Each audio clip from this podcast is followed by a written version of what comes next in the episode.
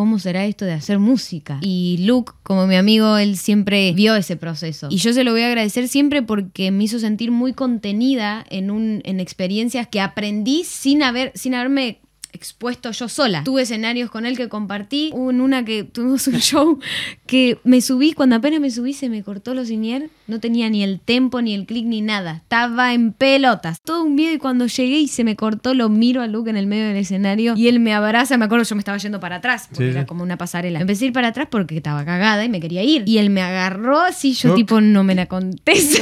me agarró, me llevó para adelante Lindo, y me lindo. miró y me, y me marcaba el tempo él. La amistad. Eso es la Sí. amistad. Wow, o sea, o sea, divino. Y hay cosas que yo digo, imagínate si me hubiera pasado sola.